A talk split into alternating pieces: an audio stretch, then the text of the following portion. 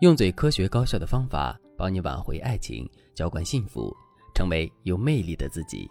大家好，这里是飞哥说爱。挽回是一件很困难的事情吗？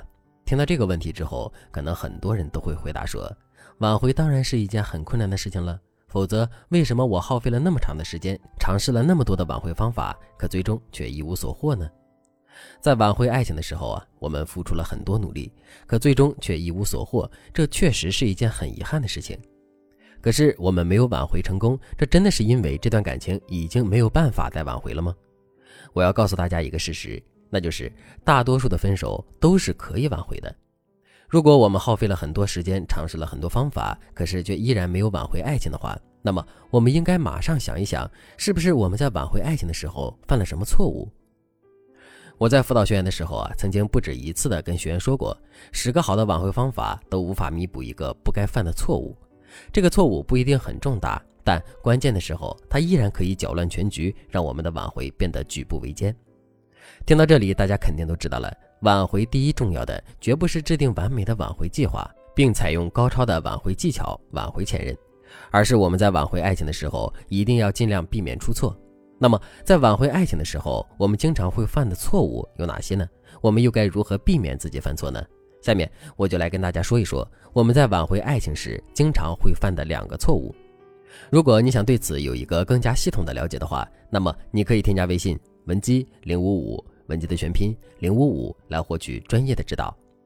第一个错误，低姿态挽回。大家有没有发现，当我们有求于人的时候，我们会不自觉地进入一种低姿态？比如，我们向陌生人打听路的时候，我们说起话来一定很客气。为什么会这样呢？其实这是一个心理陷阱。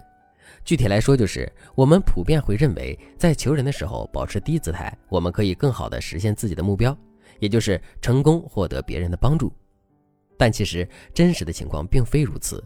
我们用低姿态成功获得过别人的帮助，这是一个事实。但起作用的并不是我们的低姿态，而是对方本身就是一个乐善好施的人。如果对方并不是一个乐于帮助别人的人的话，那么我们展示出来的姿态越低，我们获得别人帮助的概率也就越低。为什么会这样呢？这是因为我们每个人都是有损失厌恶心理的。对于那些不怎么乐意帮助别人的人来说，帮助别人这本身就是一种损失。如果我们在求助别人的时候表现出了很低的姿态，那么那个被求助的人就会更加坚信他对我们的帮助是没有任何意义的。可是，如果我们在求助别人的时候展示出了一种高姿态呢？这个时候，那个被求助的人反而会因为我们的高姿态，认为我们是一个很有价值的人。当对方感受到我们的价值之后，他就会自动的把他对我们的帮助看成是一种互利的行为。既然是互利，那对方自然就更加的有动力去帮助我们了。其实我们的挽回也是如此，很多姑娘在挽回爱情的时候，都会错误的把这种挽回的行为当成是请求前任回头，再给他们一次机会。既然是请求，那这些姑娘在挽回爱情的时候，就很容易会表露出一种低姿态。这些姑娘会认为自己在挽回的时候态度诚恳一点，姿态低一点，前任回头的概率就会大一点。可真实的情况却恰恰相反。事实上，我们在挽回爱情的时候，越是展露出一种低姿态，前任跟我们复合的意愿就会越低。这是因为两性之间吸引的核心是价值，而低姿态又是降低价值的。前任当初选择跟我们分手，这就已经证明我们对前任的吸引力，也就是我们在前任心目中的价值降低了。这种情况下，我们又因为展露出了低姿态，导致自身的价值进一步降低了。那在这种情况下，前任还怎么可能跟我们复合呢？听到这里，大家肯定都知道了。如果我们在最开始的时候就错误的用低姿态去挽回爱情的话，即使我们后面再努力，我们的挽回也不会成功。那么，针对这个问题，我们到底该如何正确的去挽回爱情呢？首先，我们要进行自我心态的调整。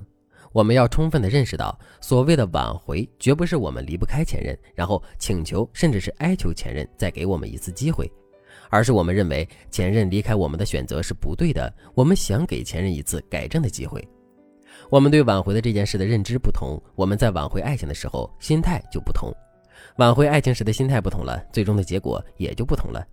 另外，我们在挽回爱情的时候，一定要适当的展露出一种高姿态。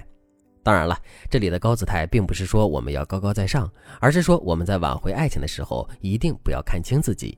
与此同时，我们还要用一种自信、平等的态度去挽回爱情。举个例子来说，很多姑娘在用低姿态挽回爱情的时候，都会把两个人分手的过错全部揽在自己的身上。这些姑娘认为，只要自己的认错态度良好，前任就肯定会回心转意的。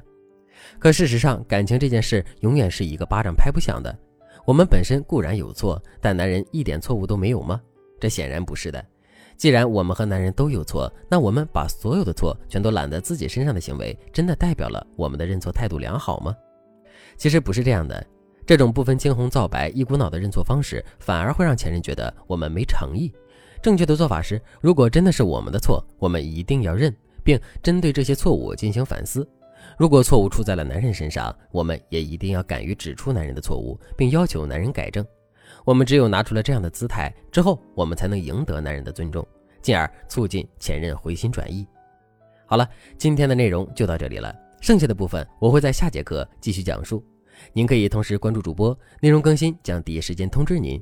你也可以在评论区与我留言互动，每一条评论、每一次点赞、每一次分享，都是对我最大的支持。如果你对这节课的内容还有疑问，或者是你本身也遇到了类似的问题，不知道该如何解决的话，你都可以添加微信文姬零五五，文姬的全拼零五五，来获取专业的指导。我们下期再见。